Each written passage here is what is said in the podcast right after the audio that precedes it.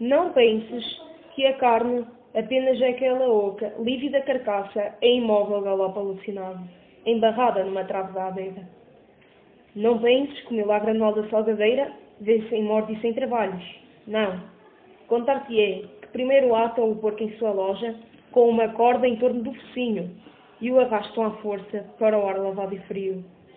Contar-te-ei que o porco luta e resiste, ora sentado sobre os quatro traseiros, os futuros presuntos, ora comicamente no solo, as quatro patas, fincando com bravura, se defende da malagourada violação. Por fim, cedendo, colocam-no ainda contrafeito entre roncos, bufos e sacões, no banco, deitado sobre o lado, por forma a expor o vulnerável, comestível coração. Contar-te-ei, quando a faca penetra nas entranhas, qual punhal vingador da antiga fome, o grito é tal, tão desolado e aflito, tão humano, tão digno de compaixão, tão de criatura insultada e indefesa, que tem de tapar a mão jambas os ouvidos e recuar para os fundos da casa onde o rumor mal chega. Ainda assim, a voz implorativa é uma cascata, uma cascata lenta e descendente, em que o animal se vai.